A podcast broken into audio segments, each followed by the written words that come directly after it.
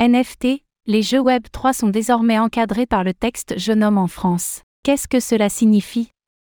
Le projet de loi SREN vient d'être adopté en première lecture à l'Assemblée nationale en première lecture avec une large majorité.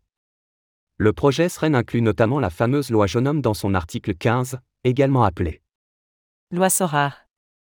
Ainsi, les acteurs proposant des jeux d'argent numérique basés sur la blockchain devront se conformer à une nouvelle réglementation.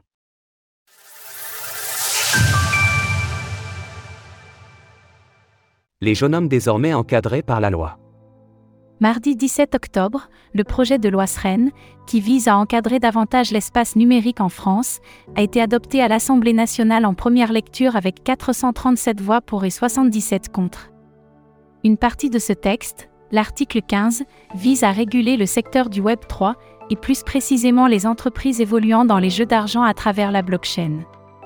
Bien sûr, cela concerne directement la licorne Sorar, désormais emblématique dans le secteur des tokens non fongibles, NFT. D'ailleurs, le texte Genome, pour jeu à objet numérique monétisable, est souvent surnommé loi Sorar, tant cet acteur est proéminent dans le domaine.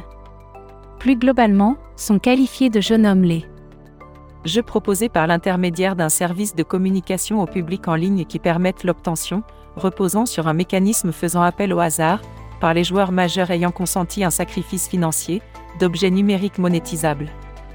Donc, que signifie concrètement l'adoption du projet de loi et de l'encadrement Genome Pour une durée expérimentale de trois ans dès la promulgation de la loi, les plateformes concernées devront mettre en place un système permettant de vérifier l'âge de leurs utilisateurs afin d'écarter les mineurs des risques induits au jeu d'argent. Dans la même optique, les influenceurs ne pourront plus faire la promotion des jeunes hommes si leur audience comporte des mineurs. D'autres mesures visent en parallèle à combattre le blanchiment d'argent et le financement du terrorisme. En cas de manquement à ces nouvelles obligations, l'autorité de régulation des jeux en ligne, ANJ, pourrait effectuer une mise en demeure.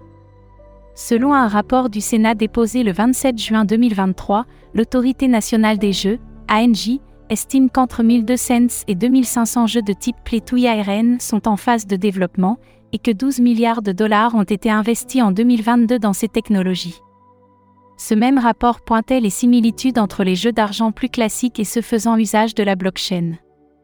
Ces jeux peuvent présenter des risques de jeux excessifs ou pathologiques, au même titre que les jeux d'argent et de hasard, les paris financiers et les jeux vidéo.